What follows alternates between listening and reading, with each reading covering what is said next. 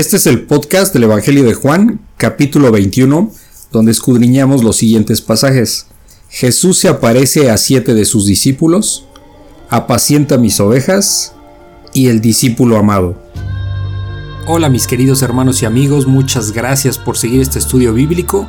Yo soy Armando Víctor, periodista de profesión y seguidor de Cristo por la gracia de Dios. Así es que por favor abran su Biblia en el capítulo de hoy y comenzamos.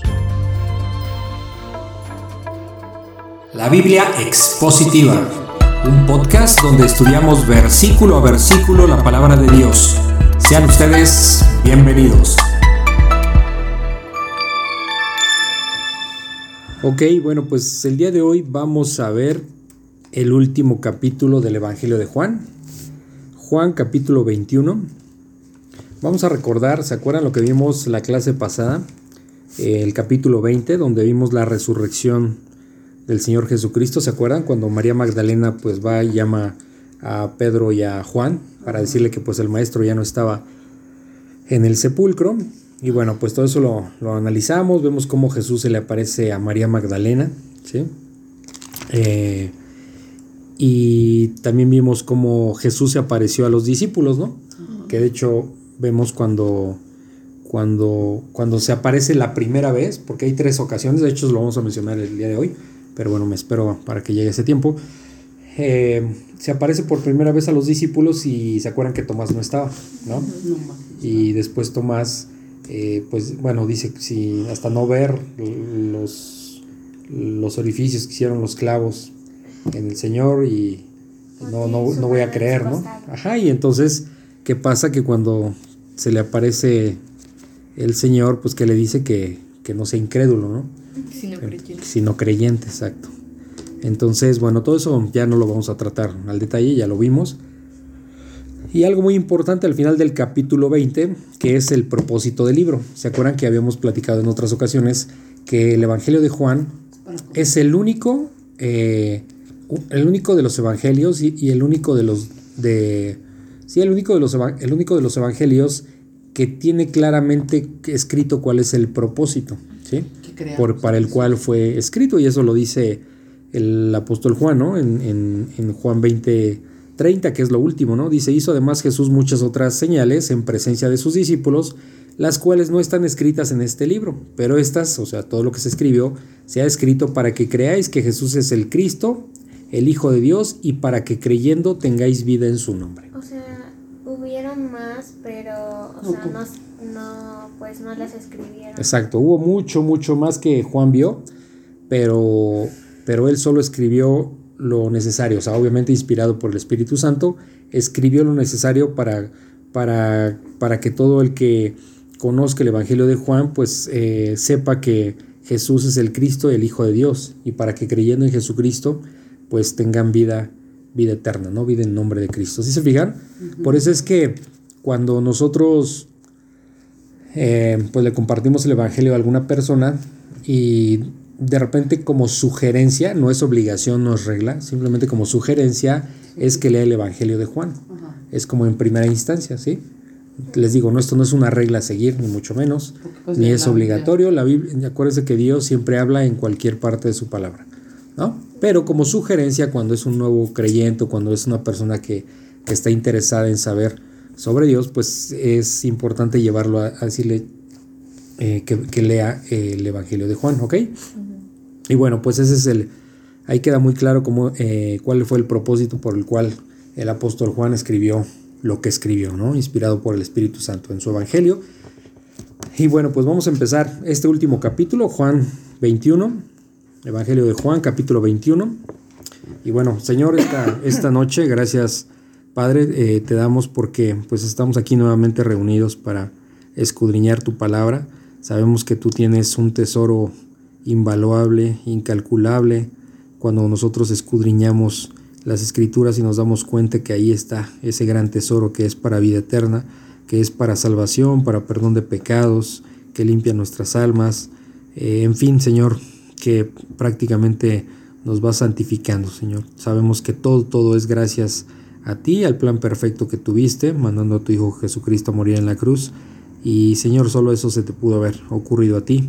Eh, cumplir tu, tu exigencia de justicia y al mismo tiempo poder perdonarnos eh, sabiendo que somos pecadores y que nosotros no podemos eh, limpiar por nuestra propia cuenta nuestros pecados, Señor. Gracias te damos por toda tu infinita misericordia y por este Evangelio tan precioso que, que cada vez que lo leemos pues nos emociona y nos lleva a, a reafirmar, a confirmar que, que pues tu Hijo es el Mesías, el Hijo de Dios, Hijo tuyo y Dios mismo, Señor, y que siempre ha existido eh, a, ti, a, tu lado desde antes de la fundación de este mundo, Señor. Gracias te damos por ese amor infinito que vemos reflejado en este Evangelio. En el nombre de ti, Hijo Jesús. Amén. Amén.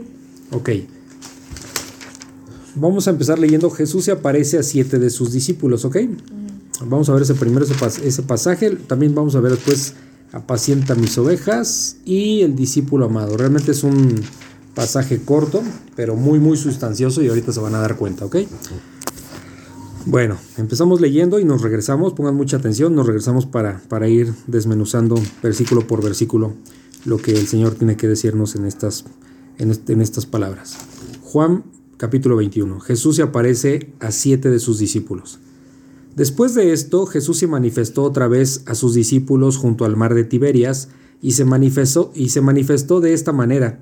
Estaban juntos Simón Pedro, Tomás llamado el Dídimo, Natanael el de Caná de Galilea, los hijos de Zebedeo y otros dos de sus discípulos. Simón Pedro les dijo, voy a pescar. Ellos le dijeron, vamos nosotros también contigo. Fueron y entraron en una barca y aquella noche no pescaron nada. Cuando ya iba amaneciendo se presentó Jesús en la playa, mas los discípulos no sabían que era Jesús, y les dijo, Hijitos, ¿tenéis algo de comer? Le respondieron, No. Él les dijo, Echad la red a la derecha de la barca y hallaréis. Entonces la echaron y ya no la podían sacar por la gran cantidad de peces. Entonces aquel discípulo a quien Jesús amaba dijo a Pedro, Es el Señor. Simón Pedro, cuando oyó que era el Señor, se ciñó la ropa porque se había despojado de ella y se echó al mar. Y los otros discípulos vinieron con la barca arrastrando la red de peces, pues no, dista, eh, pues no distaba de tierra sino como doscientos codos. Al descender a tierra, vieron brasas puestas y un pez encima de ellas y pan. Jesús les dijo, Traed de los peces que acabáis de pescar. Subió Simón Pedro y sacó la red a tierra, llena de grandes peces, ciento cincuenta y tres. Y aun siendo tantos, la red no se rompió. Les dijo Jesús, Venid, comed. Y ninguno de los discípulos se atrevió a preguntarle, ¿tú quién eres? sabiendo que era el Señor. Vino pues Jesús y tomó el pan y les dio, y asimismo del pescado. Esta era ya la tercera vez que Jesús se manifestaba a sus discípulos después de haber resucitado de los muertos. ¿Qué pueden? Aquí hay muchísimo que analizar, pero a ver, ¿qué, pueden comentar? Pues de que pues los ¿cómo se llama?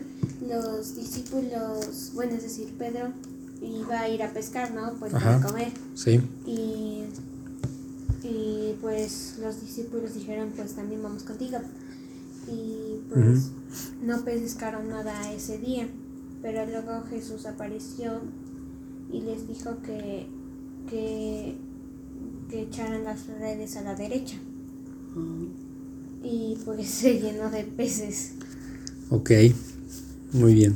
Sí, de hecho, esto que parece sencillo, ahorita se van a dar cuenta lo impresionante que es. Empieza diciendo el capítulo, vamos a desmenuzarlo, empieza diciendo el capítulo 21. Después de esto, ¿después de qué? ¿De, de esto qué? ¿Después de qué? después De la resurrección. de, de la, Eh, no, de No, la después- aparición no, de- después de cuando... se de- de- Jesús ¿no? Ajá, sí, pero más específico, después de cuando el Señor Jesucristo eh, reprende a Tomás por su incredulidad. ¿Se acuerdan? Ah. El mismo texto nos lo está diciendo, ¿sí se dan cuenta? O sea, no lo estamos inventando, dice, después de esto, bueno, y pues el, el autor que está diciendo, Juan que está diciendo, des- Ah, de- sí. no, no después del propósito, ese fue como una especie de paréntesis para explicar el propósito de, Ah, del libro que escribió, pero ¿qué fue lo último que vio? Pues la incredulidad de Tomás, ¿no? Entonces, después de esto, ¿después de qué? De, de cuando el Señor reprende a Tomás por su incredulidad. Se Jesús, ajá, se, Jesús se manifestó otra vez, ¿se fijan? El mismo texto nos lo está diciendo. Otra vez. ¿Por qué? Porque anteriormente pues se había manifestado ya con ellos, ¿ok? Entonces, eh, un segundo, demos un segundo. A ver. Ok. Mm, ok. Nada más quiero aclarar una cosa. Eh, la primera vez que el Señor se aparece después de a sus discípulos, hubo tres apariciones con sus discípulos. La primera fue cuando no estaba Tomás, ¿se acuerdan? Sí. ¿Sí? La segunda vez fue cuando ya estaba Tomás, que fue lo último del capítulo ¿Y 20. Esta es la tercera vez. Y esta es la tercera vez cuando se les aparece en el mar de Tiberias. El mar de Tiberias es el mar de Galilea.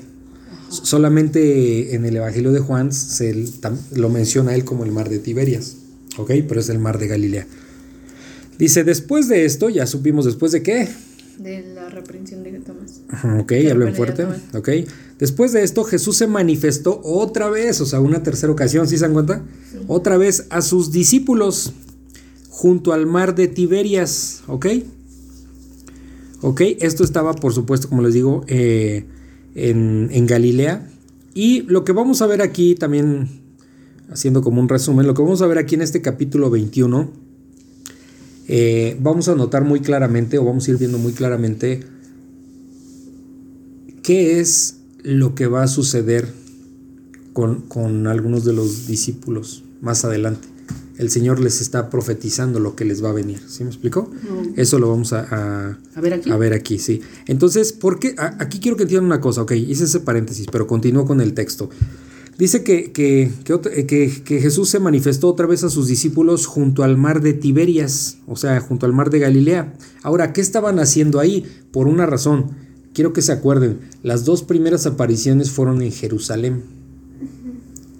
¿Sí? Y Jerusalén ¿Está lejos? pues sí. Jerusalén. Eh, eh, eh, dime, Romy. O sea, yo recuerdo alguna vez que. No, creo que no vine aquí, pero que mm, como que este Jesús le dijo a María Magdalena cuando se le apareció que, que fueran a Galilea. Muy bien, Rumi, muy bien. Ahí se iba a aparecer con ellas. Exacto, muy bien, exacto. Le dijo María Magdalena, pero también ya les había avisado antes. De hecho, eso viene eh, en Marcos 16, 5, ¿sale? Ahí lo pueden revisar. Exacto, muy bien, Romy. Les había avisado que los iba a ver por allá, ¿ok? El ángel avisó, también les recordó. Acuérdense que les dijo que, los iba a ver en, en, Galilea. Entonces, exactamente, sí me explicó por qué, porque esa tercera aparición eh, se da ya en Galilea y no en, Jerusalén, ¿sí? Había una distancia considerable, no tengo ahorita el dato, ya lo hemos platicado otras veces, pero bueno, entonces dice, eh, y se manifestó de esta manera, o sea, ¿cómo se aparece aquí? Dice, ok, ¿cómo se apareció el Señor Jesucristo a los discípulos? Dice, versículo 2, estaban juntos Simón Pedro, Tomás, llamado el Dídimo, Natanael, el de Caná de Galilea, ¿sí? Y antes de seguir nombrando a quienes estaban aquí, se dan cuenta que siempre que se menciona a los apóstoles, ¿a quién se menciona primero? A Pedro. A Pedro. ¿Sí se fijan? A Pedro. Y ahorita vamos a ver algo que el Señor Jesucristo hizo este, muy bonito con él. Ahorita lo vamos a analizar más adelante. Entonces, eh, a Pedro, no es que Pedro, ojo, no, ajá, exacto. favorito. Exacto, no era ni el favorito, ni era, ni tenía nada especial. Simplemente el Señor lo estaba preparando para ser el líder de la iglesia. ¿Me explicó? ¿Sí? ¿Sí me explicó? Sí. Entonces, eh, obviamente también tenía sus defectos, porque por ejemplo hay un, eh, vemos en las escrituras como eh, también eh, el apóstol Pablo lo reprende a Pedro, y ya ese sería otro tema, ¿no? Entonces, em, pero bueno, aquí está siempre mencionado Pedro en primer lugar. Entonces, después, ok, estaba Simón Pedro, estaba Tomás, llamado el Dídimo, estaba Natanael, estaban los hijos de Zebedeo. ¿Se acuerdan que los hijos de Zebedeo eran Juan y Jacobo. ¿eh? Ah, por eso están. O sea, él mismo, pues, el que está escribiendo. Los hijos del trueno. Los hijos del trueno, exactamente como les puso. ¿sí? Y otros dos de sus discípulos, ¿ok? Entonces dice el versículo 3: Simón Pedro les dijo: Voy a pescar. ¿Por qué iba a pescar? Pues porque estaban ahí y pues se entiende que ¿qué va a pescar? Pues su sustento, ¿no? Pues necesitan comer, ¿no? Entonces, pues, se entiende por qué, pues, de manera natural y aparte siendo pescador, pues voy a pescar. Acuérdense que si, y quiero que vayan entendiendo estos detalles, se los voy diciendo porque la conclusión es muy bonita de este pasaje. Eh, Pedro, pues digamos que era un pescador experto toda su vida como pescador. ¿Sí? Él sabía. Ahora, eh, Pedro sabía que la pesca era en la madrugada. Así. Porque cuando ya amanecía, cuando ya salía el sol, los peces se iban. Ya no, ya no era fácil pescar, o ya, mm, no digo imposible, pero ya no se podía, ya era muy complicado. La pesca era en la madrugada. Será noche. ¿Sí? Entonces, ¿y por, por qué digo esos detalles? Ahorita lo van a ir notando. Dice el versículo 3, Simón Pedro les dijo, voy a pescar. Ellos le dijeron, vamos nosotros también contigo, ¿ok? Entonces, eh, vamos nosotros también contigo. Dice, fueron y entraron en una barca, ¿sí? ¿Quiénes fueron? Varios de los discípulos. Posiblemente eran más de los que están aquí mencionados, ¿ok? Según son Este, no, no sabemos. No, pues son ahí, ajá. Es que aquí pero, según dice, son siete. Sí, sí, sí. Este, pero eh, también por otros pasajes vemos que, que, que eran, que estaban los once, ¿sí? Acuérdense que Judas ya no estaba. Entonces, pero bueno, más allá de eso, fue- eh, dice, vamos nosotros también contigo.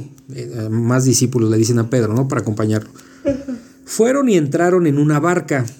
Y aquella noche no pescaron nada. Fíjense, vamos a empezar a entender. Dice aquella noche, no dice aquella mañana. ¿Por qué dice aquella noche no pescaron nada? Porque aquella noche pues se pescaba de noche, de madrugada. ¿Sí se fijan? Y no pescaron nada. Esa era la hora para pescar y no pescaron nada. Dice el versículo 4, cuando ya iba amaneciendo, se presentó Jesús en la playa. ¿Sí? Mas los discípulos no sabían que era Jesús. Y les dijo, hijitos, acuérdense, no sabían que era Jesús, ¿eh? Ojo. Aparte era la noche, ¿no? Y- pero ya era de mañana, o sea, ya había amanecido, ¿sí? Pero estaba a lo lejos. Ajá. Le dijeron, hijitos, Jesús le dijo a, a los discípulos, hijitos, ¿tie- ¿tenéis algo de comer? O sea, ¿tienen algo de comer? Y le respondieron, no, pues ¿por qué no? Pues porque no pescamos nada, ¿no? Es básicamente por eso no. Este, no por egoístas, ¿no? Simplemente no pescaron nada. Dice el versículo 6, él, eh, el versículo 6, él les dijo, echen la red a la derecha, ¿sí? Echen la red a la derecha de la barca y hallaréis. ¿Ok? ¿Qué está diciendo? Eh, aquí hay algo bien importante y voy a hacer un paréntesis. Pedro era un pescador experto. Sí, pues eso era. A eso Y se en- dedicaba. entonces él tenía la capacidad para poder pescar, pero no pescó nada en la noche. Y en la mañana que alguien a lo lejos te diga, echa la red ahí a la derecha, Pues, ¿Qué va a decir? ¿Qué va a pensar? Fíjense, aquí es donde notamos la humildad de Pedro. Porque si Pedro hubiera sido en ese momento, digamos, en ese momento estoy hablando, hubiera sido soberbio, hubiera sido, no, pues ah, si yo soy el que sabe, pues a cómo la voy a echar si, si, si yo soy el que experto aquí y no hubo nada, si no hubo nada en la noche, mucho menos ahorita en, en el amanecer, porque ya no se puede, ya no hay peces que se puedan pescar. ¿Sí me explico? Esa sería la lógica y es más, tendrías, humanamente tendría Pedro razón, Pues sí, porque, porque él es el que sabe. Pero él. Pero no, pero no, pero no confió en eso, sino que dice, ¿qué dice el pasaje? Entonces la echaron, o sea, sí obedecieron, y la echaron y ya no la podían sacar por la gran cantidad de peces. Y aquí notamos dos, dos mensajes muy importantes de parte del Señor. Número uno, que el Señor nunca nos va a dejar de sustentar. ¿Sí? A los suyos nunca los, no- nos va a dejar de sustentar. ¿Sí me explico? Nunca. Él no de- desprotege a los suyos, a sus hijos. Y número dos, algo que debemos de entender muy claramente. Pedro, en sus fuerzas, no pudo pescar. Pero escuchando la voz del Señor y obedeciéndola, sucedió lo que humanamente él no pudo hacer, que fue pescar y pescar en abundancia. ¿Qué, qué mensaje tiene para nosotros? Pues que se rindió al señorío del Señor Jesús. Sí, que nosotros no debemos de confiar en nuestras propias capacidades para hacer algo, porque sabemos que dependemos del Señor. ¿Ok? Sí. ¿Eso qué significa? ¿Que me voy a acostar a esperar a ver qué sucede? No, eso no nos está diciendo. Porque cuando, cuando Pedro, a Pedro no puso las manos y le cayeron 153 peces. Pedro echó la red, ¿qué, ¿qué quiere decir? Se puso a trabajar junto con los otros discípulos. Entonces lo que nos toca a nosotros, el mensaje que nos toca a nosotros como, como padres, como, como hijos, es que ustedes, que nosotros, todo lo que hagamos en nuestra vida, lo hagamos con ganas y con buena actitud, pero sabiendo que dependemos del Señor, no de nuestras propias fuerzas. ¿Me explico? ¿Sí? ¿Sí se entiende? Pedro hizo todo lo posible por pescar en la noche y no pudo pero escuchó al Señor, sin saber que era el Señor, pero lo escuchó y, obtuvo un resultado. ¿Sí se dan cuenta? Entonces, eso es lo que debemos de entender. Cuando ustedes en la natación, por ejemplo, eh, les vaya bien, jamás, y eso se los he dicho yo muchas veces, jamás piensen que es por su esfuerzo. Ustedes hacen la parte que les toca. ¿Sí? Como siempre les he dicho, háganlo como si dependiera de ustedes, pero sabiendo que no depende de ustedes, depende del Señor. Pues porque algo tiene que hacer. ¿Sí me explico? Entonces, así tiene que ser. Cuando, cuando les vaya mal, no piensen que es porque por, por su incapacidad. Es porque por, el Señor está trabajando con cada uno de nosotros algo. ¿Sí me explico? ¿Sí se dan cuenta? ¿Cómo es mejor confiar en el Señor que confiar en nuestras propias capacidades? ¿Sí? Porque el Señor es perfecto y nosotros somos imperfectos, somos pecadores, fallamos demasiado. ¿Ok? No es bueno confiar en nosotros, en pocas palabras. Es mejor confiar en el Señor, que es perfecto. ¿Sí se entiende?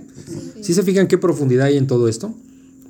Dice el versículo 7. Entonces aquel discípulo a quien Jesús amaba, que es quién? Juan. Juan, el apóstol Juan, el que está escribiendo este evangelio. Juan le dijo a Pedro, es el Señor. Es decir, Juan reconoció que eso que había sucedido inmediatamente reconoció que era el Señor. No lo había visto, pues pero, pero, por... De Exacto. ¿Se acuerdan?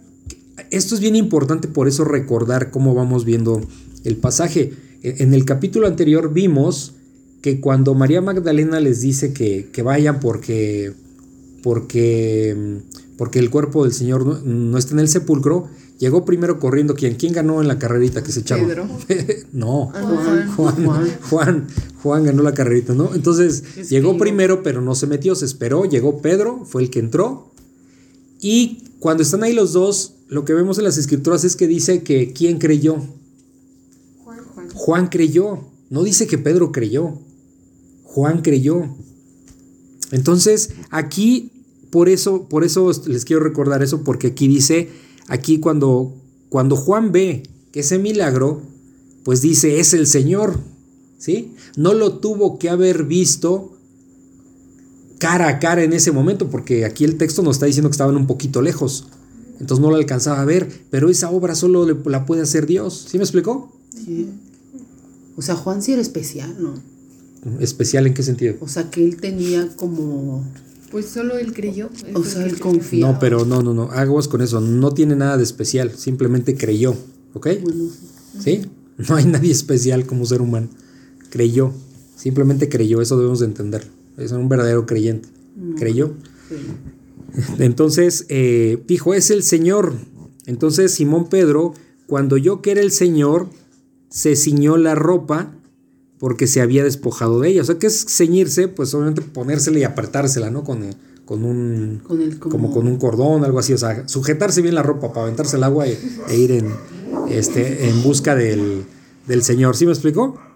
Entonces, cuando nosotros, así como Juan, sin haber visto cercanamente al Señor en ese momento, dice, le dice a Pedro, es el Señor, de la, de la misma manera nosotros podemos entender cuando, cuando yo traiga, cuando yo traiga comida a la mesa, ¿qué voy a decir? Ah, es que trabajé un chorro. Gracias, Señor. No. gracias, Señor, como dice Cami, gracias porque esa es tu provisión, proviene de ti, no proviene de mí. ¿Sí se entiende? Cuando ustedes les vaya bien y ganen en una carrera, tienen que darle gracias a Dios porque de, él dependió, no dependió de ustedes. ¿Sí me explico? ¿Ok? Eso es siempre darle gloria al Señor. Entonces dice que el que le es fiel en lo poco, le es fiel en lo mucho. ¿Sí? Es decir, no les debe ganar su ego, decir, ah, yo soy buena para esto. No, no. Eh, porque el ego te lleva a exaltarte a ti mismo como persona y hacerte como un autoídolo, hacerte tú mismo un ídolo, porque dices, yo soy buena, yo soy bueno para esto. Y no, eso no es posible. Como creyente eso no lo creemos, ¿sí? No, Porque eso es idolatría a uno mismo, eso es pecado, Eso es pecado. ¿sí? Pero con, con un corazón humilde eh, vas y, y le dices al Señor, gracias Señor, porque sé que es tuyo, sé que es tu obra, tú solamente pudiste haber hecho eso, ¿sale? Entonces, bueno, pues aquí, eh, entonces, fíjense cómo Juan reaccionó diciendo es el Señor y cómo reaccionó Pedro, con esa actitud siempre eh, De atrabancada, ¿no? De ir adelante, exacto, a atreverse a hacer cosas. Dice Simón Pedro, perdón, Simón Pedro cuando yo que era el Señor, se ciñó la ropa porque se había despojado de ella y se echó al mar, ¿sí? O sea, era impulsivo, Pedro era impulsivo, ¿no? Y eso lo vemos siempre, antes de que recibiera el Espíritu Santo. Dice el versículo 8, y los otros, eh, y los otros discípulos vinieron con la barca arrastrando la red de peces, o sea, imagínense, venían ahí poco a poco jalando tantos peces, pues no distaban de tierra, sino como 200 codos, o sea, en otras palabras más sencillas, eh, no, estaban cerca, como, como aproximadamente 90 metros de De- la orilla, ¿sí? O sea, no estaban muy lejos. De la playa, ¿no? Eh, de la orilla, sí. Y entonces dice el versículo 9, al descender a tierra, vieron brasas puestas.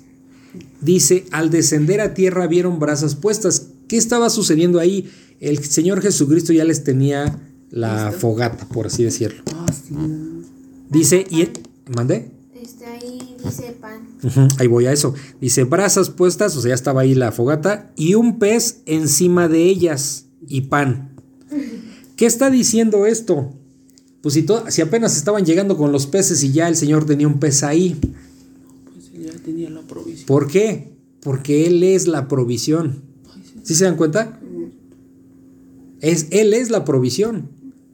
¿Sí, se- sí entienden eso? No se esperó a que llegaran a ver, pues pásame uno. Digo, más adelante si le va a decir, pásame Los unos peces. peces, pero, pero ellos llegaron y ya tenían un pez ahí.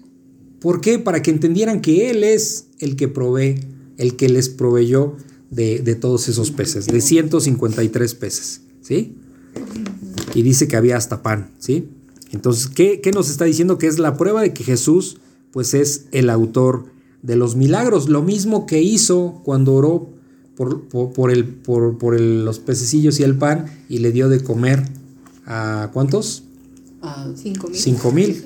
¿Se acuerdan? Sí. Y, y aparte las mujeres. Y Y los apa- niños. exacto. Entonces eran, eran al- un poco más de 20 mil Lo los que comieron, ¿ok? Exacto, muy bien, muy bien, chicas. Entonces, eh, ¿sí se dan cuenta? ¿Qué mensaje tan poderoso es este? Que entendamos que el Señor es el que, es el que nos provee de todo. El que nos provee de todo, lo necesario. Ahora, eso no significa que cada vez que le pida es el genio de la lámpara maravillosa y me va a dar lo que yo quiera. No. Él es sabio, Él es perfecto y Él sabe en qué momento darnos, en qué cantidades darnos y por qué eh, situación darnos. ¿Sí me explicó? Entonces Él lo sabe todo, nosotros no. Y ahí nosotros tenemos que ser pacientes para poder escuchar y vivir eh, bajo, bajo el cobijo del Señor. Dice, bueno, estaban como a 90, como a 90 Metros. metros de la orilla y dice el versículo 9 otra vez, al descender a tierra, vieron brasas puestas y un pez encima de ellas y pan. Dice el versículo 10, Jesús les dijo, traed de los peces que acabáis de pescar, o sea, traigan de lo que pescaron, ¿ok? Dice el versículo 11, subió Simón Pedro y sacó de la red, y perdón, y sacó la red a tierra llena de grandes peces, 153. ¿Qué significa eso? Que los contaron. que los contaron, por supuesto que los contaron, y que Juan estuvo ahí viendo, tal vez contándolos o viendo cómo los contaban. Es decir, Juan es un testigo Eh, fiel, fidedigno, real, verdadero, Estuvo ahí. que estuvo ahí. Porque de otra manera no podía haber sabido que eran 153, si no hubiera estado ahí atento, atento a lo que estaban Nomás contando. hubiera dicho que había peces. Exactamente, ¿sí se fijan? Dice, y aún siendo tantos, la red no se rompió, ¿sí? Entonces, Fíjense, Pedro no pudo pescar un solo pez, pero el Señor eh, le sobreabundó, ¿sí? Y la red, no, aquí ando buscando, no, no, no, no, em, no encontré el detalle, pero, pero sí es importante entender que era una red que no aguantaba tantos peces. Pues no. Estaba sobrecargada, pues. Y ¿sí? aún así no se- Y aún así no se rompió. ¿Por qué? ¿Y, y por qué está diciendo esto? Y aún siendo tantos, la red no se rompió. Porque a veces humanamente nosotros asumimos criterios pensando humanamente. O sea, pensando que algo no va a ser posible, porque humanamente no, no es posible. Pero lo que debemos de entender es que cuando el Señor hace milagros eh, es sobrenatural. No tiene explicación humana. ¿Sí se fijan? Porque probablemente por esa cantidad de peces cualquier red se hubiera roto. Pero aquí no va a decir el Señor, ay, les di muchos peces, pero se me olvidó que la red no aguantaba. No, no va a pasar eso, obviamente. ¿Sí? Él da todos, todo lo necesario. Entonces, to- por eso se llaman milagros, por eso dependemos de, del Señor en ese sentido, porque hay cosas que no entendemos cómo suceden, pero suceden por, por la obra y por la gracia del Señor Jesucristo. ¿Sí se dan cuenta? Sí. Entonces, por eso aquí es importante entender que dice que, que aún siendo tantos, la red no se rompió, ¿sí? Dice el versículo 12, les dijo Jesús, venid, comed, y, ning- y ninguno de los discípulos se atrevía a preguntarle, ¿tú quién eres? sabiendo que era el Señor, ¿sí? Yo creo que estaban, no sé qué podemos pensar, sorprendidos, en, en el buen sentido, en shock, o este, es el Señor, o sea, pero nadie se atrevía a decirle, ¿tú quién eres? ¿No? pero sí sabían que era el Señor. Dice el versículo 13, vino pues Jesús y tomó el pan y les dio, y asimismo del pescado, ¿ok? Dice, esta era la tercera vez que Jesús se manifestaba a sus discípulos. Pero aquí antes de este versículo 14, en el versículo 13, dice, vino pues Jesús y tomó el pan y les dio, y asimismo del pescado. Fí- Fíjense qué, qué humildad, qué amor del Señor para con nosotros, para con sus discípulos y para con nosotros. ¿Quién, e- quién es Dios? Vamos a, vamos a desmenuzarlo así. ¿Quién es Dios? Ahí, en ese pasaje. ¿Quién es Dios? Pues Jesús. Jesús. Jesús. ¿Quién es el que proveyó los peces? Jesús. Jesús. Jesús. ¿Quién está sirviendo? Jesús. Jesús. ¿Sí se dan cuenta? Sí. El amor que tiene por el ejemplo que nos pone. Y nosotros cuando hacemos algo ya nos creemos bien importantes porque ya hicimos algo importante. Y creemos que lo que hacemos es muy importante. ¿Sí se dan cuenta? Sí. Nos falta humildad. Así yo haya comprado eh, toda la comida porque trabajé, pues también me toca a mí tener esa humildad y venir y servirles y hacerlo. ¿Me explico? ¿Sí se dan cuenta? Y no estar pensando que soy muy importante porque yo traigo provisión, o porque tu mamá se encarga de la casa, o porque ustedes van a la escuela y sacan puros dieces. No, no. ¿Sí se entiende eso? Sí. Y entonces hay muchos niños así, eh, conocemos papás que dicen, no, pues es que mi hijo solo se dedica a su, a su escuela, es muy bueno en las calificaciones, pero no hace qué hacer, por ejemplo, no ayuda en la casa. ¿Cómo? Aquí el Señor nos está poniendo humildad, eso es en el mundo obviamente, pero aquí, ¿sí se dan cuenta? Sí. ¿Cómo el Señor hace todo, absolutamente todo hasta servir? Y a veces nosotros no queremos Y a veces nosotros, por tantito que estamos haciendo, ya sentimos que se nos viene, este, ya sentimos que lo merecemos todo, que ya, ya estoy bien cansado, he trabajado mucho. No, eres un siervo inútil, te falta hacer mucho. ¿Sí me explico? Y todo es gracias a Dios. Entonces, esa es la humildad que debemos de aprender nosotros, de que no importa, así seamos los que ponemos todo, O los que también tenemos que servir. ¿Sí se dan cuenta? Sí. que, que eso es amor y eso es tener misericordia por los demás. Y es el ejemplo que tenemos del Señor Jesucristo. Él hizo todo. Él claramente que pudo haber dicho, oigan, pues ya prepárense los pescados, ¿no? Porque pues ya tengo hambre o qué sé yo. Ah, Y no, dice que Él les sirvió. Tomó el pan y les dio y asimismo del pescado, o sea, les sirvió de comer. Dice el versículo 14, esta era ya la tercera vez que Jesús se manifestaba a sus discípulos después de haber resucitado de los muertos, ¿sí? Entonces, ¿se acuerdan cuál fue la primera vez que se apareció? Aquí dice que ya es la tercera. Esto es en el, Pues, en el pues- mar de Tiberias o el mar de Galilea. ¿Cuál fue la primera que se apareció? Con María Magdalena. Con, Con sus No, no, no, estamos hablando, a ver, a ver, ok. Síntomas. Dice, hubo, tuvo varias apariciones, pero aquí estamos hablando específicamente a sus discípulos. Ojo con el texto, es importante que por eso tengan cuidado con lo que está leyendo. Esta era ya la tercera vez que Jesús se manifestaba a quién?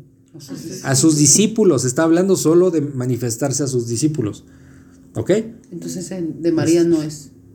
En- a sus discípulos, todos juntos. ¿Cuál fue la primera vez que se apareció? Cuando o sea, Estaban todos menos Tomás. Exacto, cuando estaban todos menos Tomás. Muy bien. La segunda, Cuando Cuando estaba Tomás. cuando estaba Tomás, ya cuando lo regañó. Y la tercera, pues es esta. Ah. ¿Sí se dan cuenta? Ok, bueno, ¿alguna duda tienen aquí? Bueno, este, este pasaje está bonito, ¿no? Ay, Dice muchísimo, muchísimo que deben- y son cosas que nosotros tenemos que aprender y poner en la práctica, poner por obra.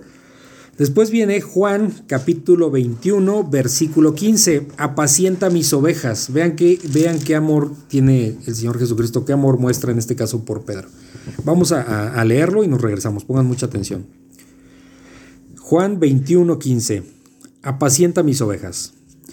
Cuando hubieron comido, Jesús dijo a Simón Pedro, Simón, hijo de Jonás, ¿me amas más que estos? Le respondió, sí, Señor, tú sabes que te amo. Él le dijo, apacienta mis corderos. Volvió a decirle la segunda vez, Simón, hijo de Jonás, ¿me amas? Pedro le respondió, sí, Señor, tú sabes que te amo. Le dijo, pastorea mis ovejas. Le dijo la tercera vez, Simón, hijo de Jonás, ¿me amas? Pedro se entristeció de que, le de que le dijese la tercera vez, ¿me amas? Y le respondió, Señor, tú lo sabes todo, tú sabes que te amo. Jesús le dijo, apacienta mis ovejas. De cierto, de cierto te digo, cuando eras más joven, te ceñías e ibas a donde querías. Mas cuando ya seas viejo, extenderás tus manos y te ceñirá otro y te llevará a donde no quieras. Esto dijo, dando a entender con qué muerte había de glorificar a Dios, y dicho esto, añadió, sígueme.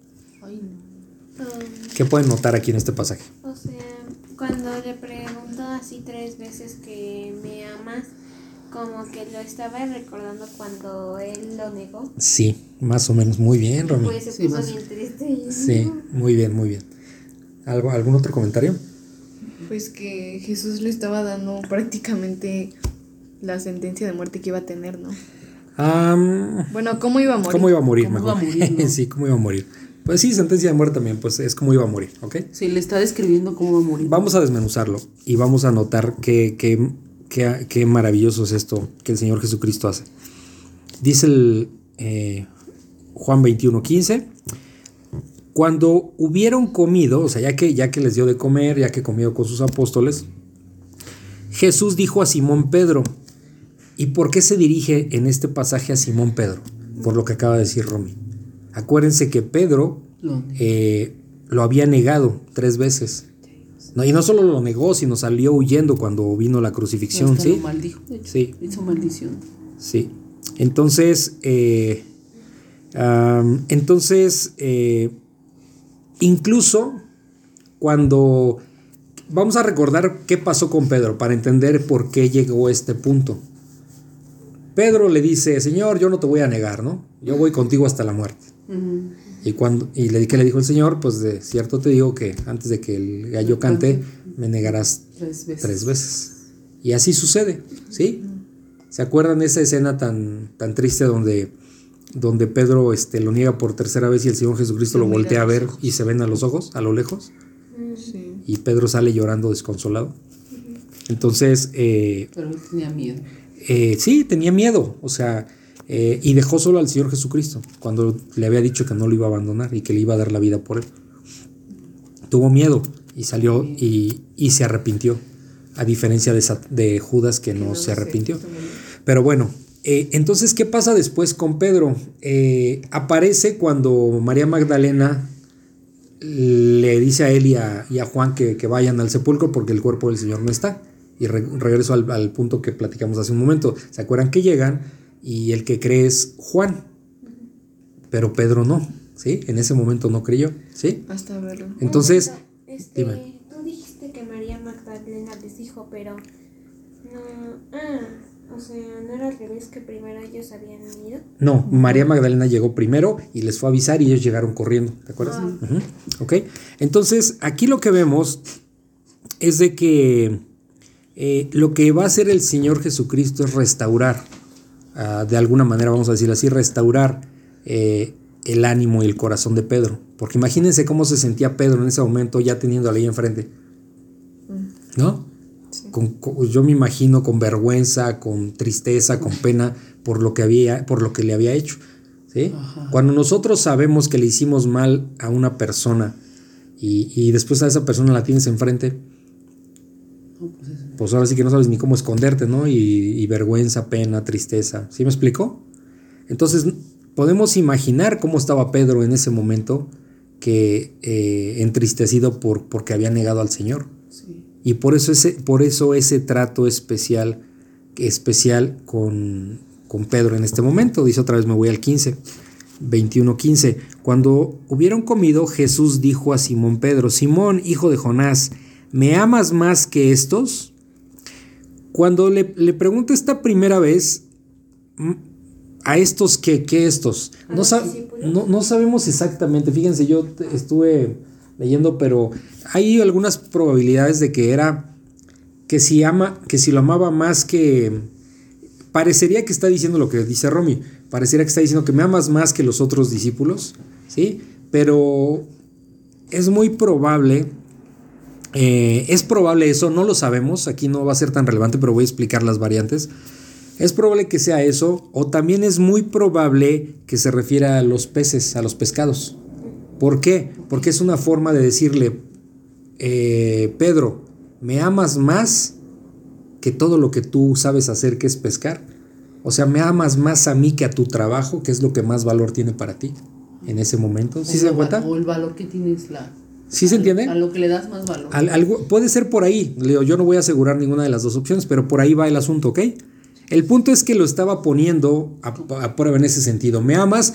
Porque cuando le pregunta el Señor Jesucristo, ¿me amas? Porque le- se lo va a preguntar tres veces. Es, ¿verdaderamente eres fiel a mí? Entonces le dice, eh, ¿me amas más que estos? ¿Sí? Le respondió, sí, Señor, tú sabes que te amo. Él le dijo, apacienta mis corderos. Ok, tú me amas, apacienta mis corderos. ¿Qué es apacentar? Alimentar, ¿sí? Alimentar, ¿sí?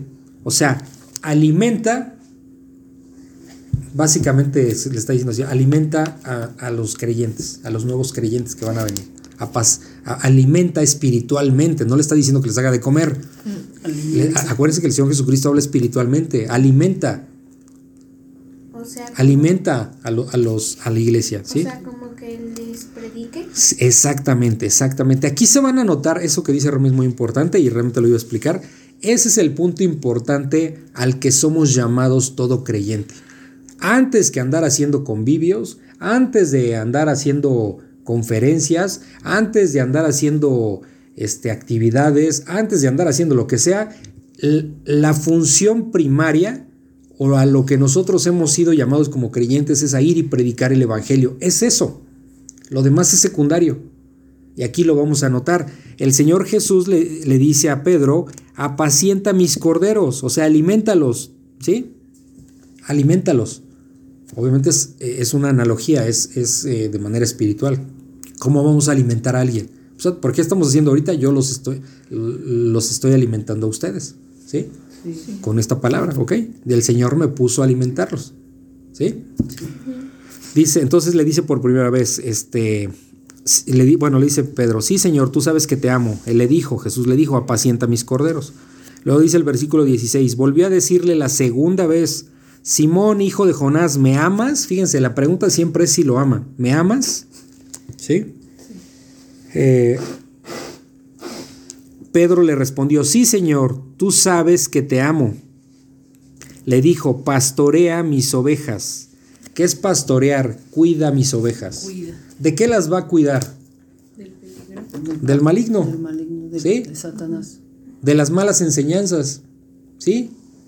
De los lobos con piel de oveja que se meten en la congregación, en las iglesias, ¿sí? De los peligros espirituales, de las falsas doctrinas, ¿sí? ¿Cómo se libra de eso a, la iglesia o a todo creyente? Escudriñando la palabra de Dios, que es lo que estamos haciendo aquí. De otra manera, el creyente no va a tener forma de entender qué sí y qué no es de Dios. Y por eso, quien no va a las escrituras, quien no revisa constantemente la palabra de Dios, es muy probable que le vean la cara y lo engañen con doctrinas falsas. Y, que, y cuando menos se dé cuenta ya está bien perdido, desviado para otro lado, que no es para Cristo. ¿Sí se fijan? Por eso el Señor le dice, eh, apacienta, mis, mis corderos, pastorea mis ovejas. Luego dice el versículo 17, le dijo la tercera vez, Simón, hijo de Jonás, ¿me amas? Tercera vez que le pregunta. Entonces imagínense, yo creo que Pedro cómo se sentía, pues ya todo triste, ¿no? Decía, híjole, ya me... Eh, por la condición de Pedro. Pedro se entristeció de que le dijese la tercera vez, ¿me amas? Imagínense, lo acaba de negar. ¿Sí? Y ya lo tiene ahí. Y le dice, no me cree. O sea, algo así me imagino que podía haber pensado Pedro, ¿no? Híjole. Este, ya me preguntó tres veces, lo cual quiere decir que no está convencido. Algo así me imagino que Pedro habrá pensado, ¿verdad? Por eso se entristeció. Y le respondió, Señor, tú lo sabes todo, tú sabes que te amo. Jesús le dijo, apacienta mis ovejas. O sea, apacentar, acuérdense, es alimentar, nutrir. Nutrir es que alimento que le sirva, ¿ok? Eh,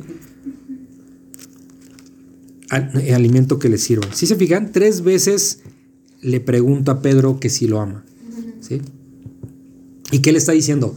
Básicamente, fíjense lo que va, y esto los textos siguientes nos va a revelar esto. Eh, lo que está haciendo el Señor Jesucristo es mostrarle amor a Pedro y decirle, tú me amas, ok, te vas a encargar de mi iglesia, te vas a encargar de, de pastorear a mis ovejas. ¿Sí me fijan? ¿Qué le dice? ¿Qué le pide el Señor? Que las cuide y que las alimente. ¿Sí se fijan?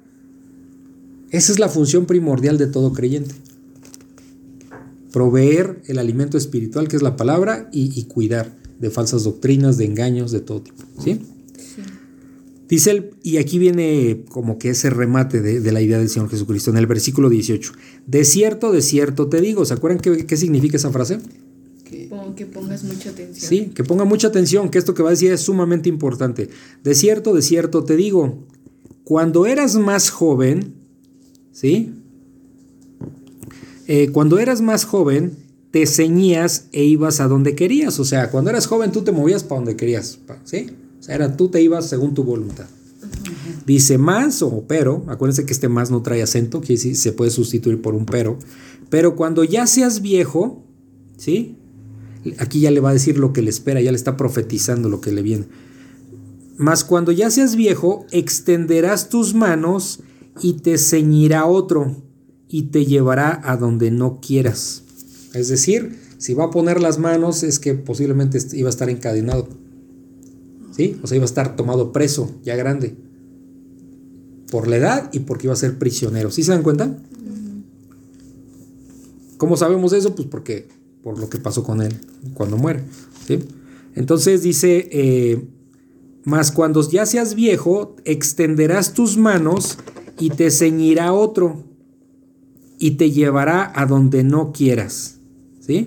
Entonces, esta es la profecía de cómo, cómo iban a ser sus últimos días, de viejo, eh, eh, prisionero, ¿sí? Y pues lo iban a llevar a donde no quiere, como prisionero, obviamente. Esta sería una profecía de, pues, del martirio, ¿no? Que iba a sufrir, sufrir Pedro, más o menos como unos 30 años después de que se lo está diciendo, porque durante esos 30 años, pues, estuvo trabajando para la obra del Señor. ¿Ok? Dice el versículo 19, esto dijo dando a entender con qué muerte había de glorificar a Dios, ¿sí? ¿Con qué muerte? Pues de viejo, ¿sí? Eh, por, algunos eh, historiadores que no, eh, porque la Biblia no lo dice, sabemos que Pedro murió crucificado, pero murió crucificado de cabeza, porque decía que, no era digno de morir como, como su Señor. ¿sí? Entonces no se sabe la fecha exacta, pero más o menos entre el año 67 y 68 después de, este, eh, eh, después, de... Cristo. Ajá, sí. O sea, un poquito antes de que, de que, viniera la destrucción del templo de Jerusalén. ¿Sale? Un poquito antes. ¿Sí? Entonces, y dicho esto, añadió, o sea, ¿qué le dice el Señor Jesucristo? Sígueme. ¿Sí? ¿Qué es seguirlo? consagrar su vida o dedicar toda su vida a lo que su Señor le está pidiendo, ¿sí? ¿Sí se fijan? Renunciar a todo, morir a sí mismo y dedicar su vida a estar junto al Señor Jesucristo. ¿Sí se fijan? Qué bonito. O sea, aquí básicamente lo que vemos en este texto es cómo el Señor Jesucristo, sin decírselo directamente, pues lo perdona. Sí. Y le muestra amor y le dice, tú me vas a servir para mí. ¿Sí? ¿Sí se fijan? ¿Tienen alguna duda? No. Bueno, pues y vamos a terminar con el último pasaje de, del Evangelio de Juan, capítulo 21, versículo 21. El discípulo amado. Volviéndose Pedro, vio que le seguía el discípulo a quien amaba Jesús, el mismo que en la cena se había recostado al lado de él y le había dicho, Señor, ¿quién es el que te ha de entregar? Cuando Pedro le vio, dijo a Jesús, Señor, ¿y qué de éste? Jesús le dijo, Si quiero que él quede hasta que yo venga, ¿qué a ti? Sígueme tú. Este dicho se extendió entonces entre los hermanos, que aquel discípulo no moriría, pero Jesús no le dijo que no moriría, sino si quiero que él quede hasta que yo venga, ¿qué a ti? Este es el discípulo que da testimonio de estas cosas y escribió estas cosas, y sabemos que su testimonio es verdadero. Y hay también otras muchas cosas que hizo Jesús, las cuales si se escribieran una por una, pienso que ni aún en el mundo cabrían los libros que se habrían de escribir. Amén. O sea que hay mucho más. Mucho más. ¿Qué, qué, qué, qué pueden entender de aquí, de este pequeño pasaje? Mm, Pues que Pedro, como Jesús le había dicho que cómo iba a morir, él dijo pues, ¿y cómo va? Bueno, supongo que eso quiso decir, ¿verdad? Que cómo va a morir Juan. Y Jesús le dijo que eso a él no le, Incumbe. no le Que incumbe. eso no le importa. Ajá, Y, exactamente. tú, y dice, ¿cómo le dice? ¿Y qué, y qué tú, no? ¿Y a ti qué, no? ¿Y a ti qué? Pues sí está fuerte, pero es como hoy día, ¿qué le No te diría? metas. Pues a ti qué te importa, o sea, tú a lo tuyo, ¿no? Sígueme tú, así le dice. Sí. Exacto, entonces vamos a... Dime, dime, Una vez algo así dice Pablo de que de lo de que no cabrían este, todos los libros. Ujú. Algo así dice, ya no me acuerdo muy bien, pero algo así dice. ¿En, algún- Mm, ¿Lo dice? Hechos? No me acuerdo de ese detalle, fíjate. ¿En hechos? Pues- no sé, pero dice algo así de que no cabrían algo así. Sí, creo que está en Creo que Hechos. sí, ¿verdad? Creo que sí lo vimos en Hechos, me parece que sí. Algo así dice. Ok, bueno, entonces el versículo 20 del capítulo 21 de Juan dice, volviéndose, o sea, volteando Pedro, vio, porque ¿qué, pasó al- antes? Que el Señor Jesucristo, el Señor Jesucristo le dice a Pedro, sígueme. Entonces, ¿qué significa? Pues van caminando, ¿no? ¿Y quién va atrás de ellos? Juan, este, el que está escribiendo este evangelio. Dice, volviéndose Pedro, o sea, volteando Pedro, vio que le seguía el discípulo a quien Jesús, a quien amaba Jesús. O sea, vio que venía detrás de ellos el apóstol Juan. Él mismo, eh, el mismo que en la cena se había recostado al lado de él. ¿Se acuerdan que se recostó como al lado del Señor Jesucristo? Y que Pedro le dijo, pregúntale, pregúntale quién es el que lo va a entregar. ¿Quién? ¿Sí? ¿Se acuerdan? Y le había dicho, Señor, ¿quién es el que te ha de entregar? O sea, Juan le preguntó al Señor, ¿no? Porque Pedro le dijo, pues tú que estás ahí, pregúntale. Entonces dice el versículo 21, cuando Pedro le vio, dijo a Jesús, Señor, o sea, cuando volteó y vio, y vio a Juan, Pedro le dice al Señor, Señor, ¿y qué de este? ¿Sí? O sea, fíjense cómo pasamos de, de un punto, así somos los seres humanos, ¿no? Pasamos de un, de- de un estado de ánimo a otro. No estado de ánimo, de una actitud a otra muy diferente. Sí, como que primero dio mucha Acaba de ser recibido con amor y le está diciendo el Señor Jesucristo, me amas, me amas. Y pues ya cuando va con el Señor, ya se siente perdonado. Entonces, Como este, que ¿y qué de este? Señor, ¿y qué de este? Así como que, a ver, explícame, ¿no? Si se fija la soberbia, ¿cómo? ¿Cómo que te atreves a preguntarle eso a Dios mismo, no? ¿Cómo? Dice, eh, cuando Pedro le vio, dijo a Jesús, Señor, ¿y qué de este? O sea, ¿y qué, y qué va a pasar con este Juan? ¿Sí? De alguna manera, pues ahí este, Pedro pues, le está pidiendo una explicación, ¿no? Al Señor Jesucristo. O sea, de alguna manera muestra hasta cierta soberbia, ¿no? Así como que, bueno, tú y yo ya, va- ya somos ya somos del mismo equipo, ya somos compañeros, pero ¿y este qué, no? Eh, Ok.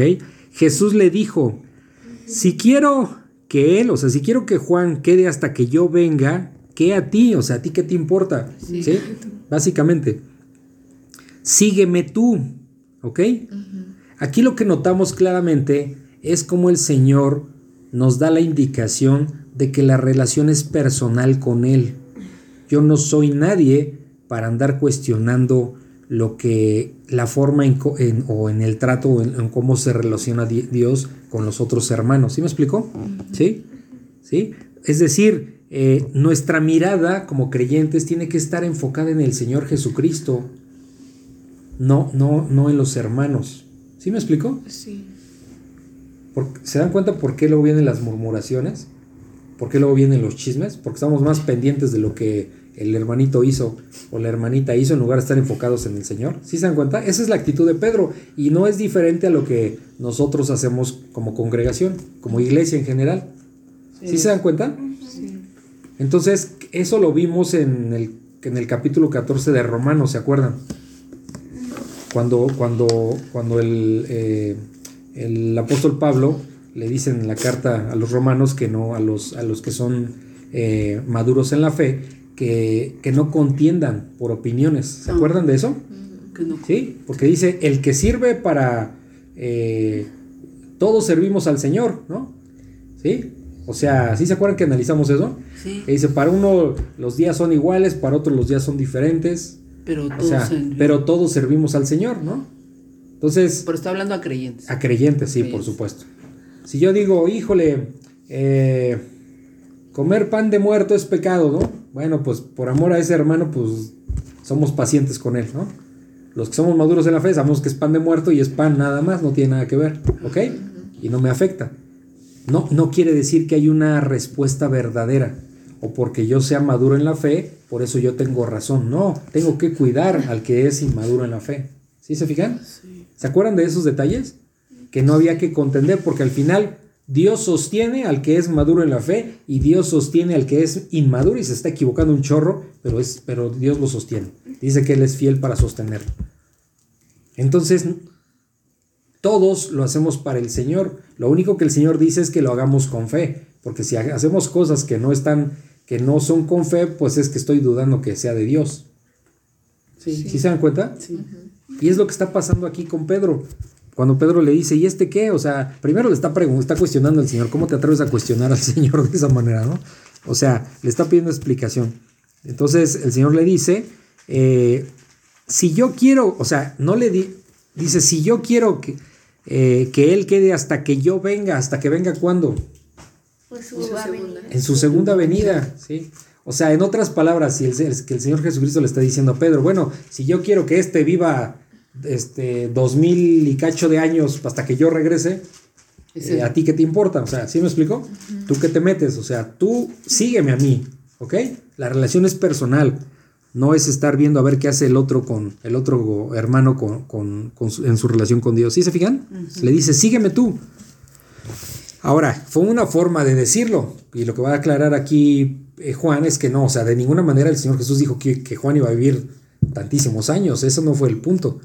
Pero era como... Dice el 23, ajá, dice el 23, este dicho se extendió entonces entre los hermanos que aquel discípulo, o sea, Juan mismo, hablando de sí mismo, acuérdense que él no se menciona en este Evangelio, eh, este dicho se extendió entonces entre los hermanos que aquel discípulo no moriría. Pero eso no, ¿Sale? O sea, ese, los chismes, ¿no?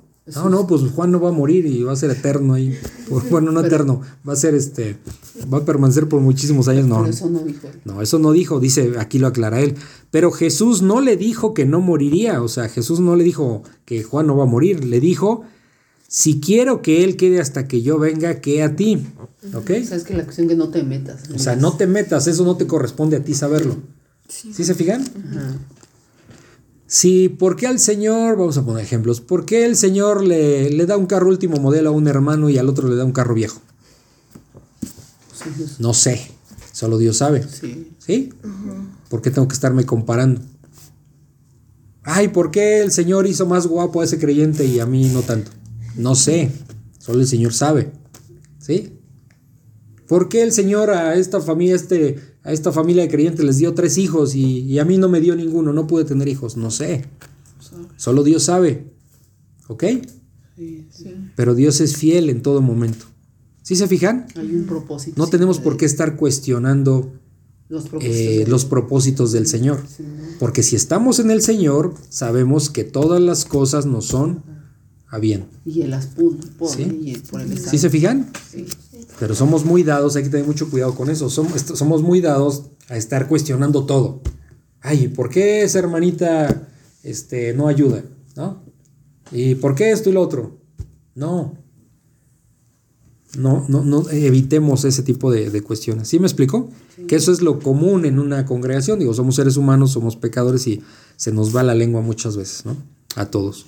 Entonces dice que, dice el versículo 24, este es el discípulo, o sea, Juan está hablando de él mismo, este es el discípulo que da testimonio de estas cosas y escribió estas cosas y sabemos que su testimonio es verdadero.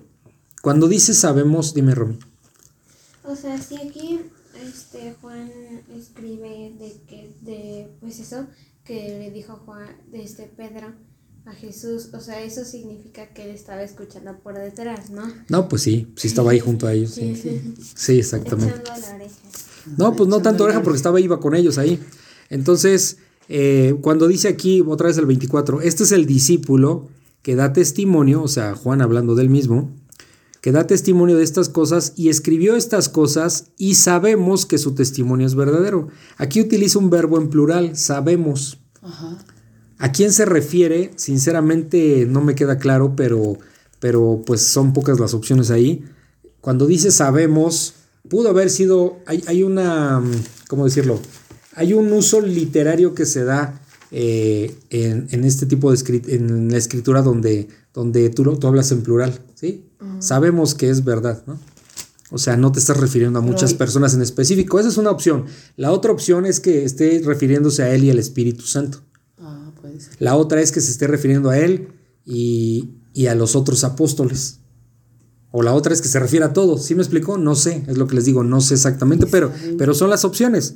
Pero dice, sabemos que su testimonio es verdadero, ¿ok? O sea, po- ¿por qué es verdadero? ¿Por qué digo que puede ser el Espíritu Santo? Porque ¿quién le hizo escribir a Juan esta carta? Ah, sí, puse el Espíritu Santo. El Espíritu Santo. Eso me hace que es lo más real, ¿no? El Espíritu Santo. ¿Sí se fijan? Sí. Entonces, dice, sabemos que su testimonio es verdadero. Eh, ahora, ¿por qué, por qué puede ser esa parte? ah, por, por qué me referí a, a esto? Porque hay que recordar algo que es súper, súper importante. Muchas veces cuando estudiamos eh, los evangelios no, no nos percatamos de ciertos detalles. Eh, no se sabe cuándo, cuándo, em, cuándo fue escrito exactamente este evangelio. Dice que después del 70. Eh, más o menos, sí, no se sabe, más o menos entre el 80 y en el 90 después de Cristo. Sí. ¿Sí? O sea, aquí lo que sabemos es que Pedro murió primero y, y Juan pues fue este, el último, ¿no? Entonces, ¿qué significa? Si, si, si Juan escribió este evangelio entre el 80 y el 90 después de Cristo, quiere decir que más o menos esto, todos estos detalles que narró en, en- en este evangelio ya había pasado, no, no sabemos el dato exacto, pero como 50 años. Mm, y aún se acordaba. Exacto, ese es el punto. Tú- yo no llego a los 50, pero pues no me acuerdo ni lo que sea de niño, ¿me explico? Ni tanto detalle. ¿Cómo, Pedro, cómo Juan, perdón, cómo Juan pudo haber escrito con tanto detalle? Por, el Espíritu Santo. Exactamente, por el Espíritu Santo. ¿Sí? Si nosotros ponemos a una persona ya mayor a escribir lo que le sucedió, las historias detalladas de lo que sucedió hace 50 años, imposible para el ser humano, imposible. Porque va a haber mucha ficción, Sí. supongo. ¿eh? Va a haber muchos errores. Sí, mucha ficción. O sea, hay ¿Y por qué sabemos que Juan no tiene errores? Porque es inspirado por el Espíritu Santo, pero porque lo podemos cotejar con, los otros evangelios. Sí. ¿Sí? Y damos cuenta que los testimonios que se escribieron de, de otros autores coincide con también parte de lo que, cuando coinciden con las historias, pues coincide con lo que, con lo que Juan estaba diciendo. Entonces, fíjense cómo es interesante ese detalle, Sí. que, que alrededor de 50 años ya habían pasado cuando Juan escribió, eh, eh, y todo eso que escribió ya había sucedido medio siglo antes. ¿Sí se fijan? Entonces cuando dice, eh, este otra vez en el 24, este es el discípulo que da testimonio de estas cosas y escribió estas cosas y sabemos, por eso digo, por eso que incluye el Espíritu Santo, y sabemos que su testimonio es verdadero. Dice el versículo 25, y hay también muchas otras, eh, eh, otras muchas cosas. O sea, no sé, Juan no escribió todo, solo escribió lo necesario para creer que, el Señor Jesucristo es el Mesías, el Hijo de Dios, el, que tiene vida eterna para la, para la humanidad. Dice, y hay también otras muchas cosas que hizo Jesús, las cuales si se escribieran una por una, pienso que ni aún en el mundo cabrían los libros que se habrían de escribir. Amén. ¿Sí? Amén. Qué precioso evangelio, ¿no? Sí. Sí, cosas que no habíamos entendido. Bueno, pues aquí terminamos el libro, el libro de, de, Juan, el Evangelio de Juan. Y bueno, pues Señor, te damos muchas gracias porque pues tu palabra es impresionante. Eh, nos deja prácticamente sin palabras, nos deja eh, zumbando nuestra mente pensando en todo lo que tú escribiste a través del, del, apóstol Juan. Eh, la verdad es que es un evangelio bellísimo, impresionante, precioso, que nos llega siempre al corazón, que nos trae sentimientos en nuestra alma, en nuestro espíritu, porque sabemos que, que tú eres vivo y eficaz y que tu Hijo Jesucristo está reflejado y está eh, más que vivo en toda esta palabra, Señor. Por eso tú dices que tu palabra es viva y eficaz y efectivamente es así. Nosotros lo sentimos, lo percibimos no solo con nuestra mente, sino con nuestro corazón, sabiendo que aquí es donde podemos encontrar vida eterna y sabiendo que este es un mensaje que es necesario que, que otras personas lo escuchen, Señor, para que también puedan llevar una comunión contigo, Señor, y que sean perdonados de sus pecados y que puedan caminar a tu lado, Padre Santo. Gracias te damos por ese amor infinito que tú muestras, porque aún equivocándonos, como, como leímos con el apóstol Pedro, pues tú tienes un amor y una misericordia para darnos lo necesario, para perdonarnos, para servirnos, Señor, porque tú nos muestras la humildad y nos muestras el corazón perfecto que tienes, Señor. Perdona nuestros pecados porque pues nosotros no podemos ser como tú, pero sabemos que algún día eh, tú nos limpiarás, nos terminarás tu obra en nosotros y seremos glorificados, pero siempre, siempre la honra será para ti y para tu Hijo Jesucristo. Gracias, Padre Santo, por todo tu amor. En el nombre de tu Hijo Jesús. Amén. Si consideras que este podcast puede ser de bendición para alguien más, te pido de favor que se lo compartas y también en tus redes sociales para que la palabra de Dios se siga cumpliendo. Si lo deseas me puedes contactar al correo labibliaexpositiva.gmail.com o por WhatsApp en el link que está en la descripción. Muchas gracias y bendiciones.